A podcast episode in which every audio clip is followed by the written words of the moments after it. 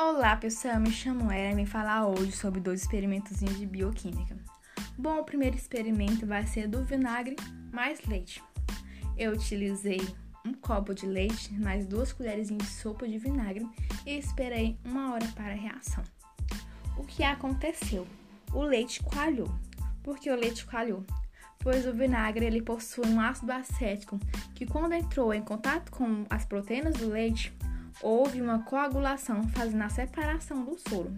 Essa reação a gente pode dizer que é similar à digestão das proteínas do nosso corpo. No caso, o leite seria as proteínas e o vinagre seria a pepsina, que é uma enzima do nosso corpo.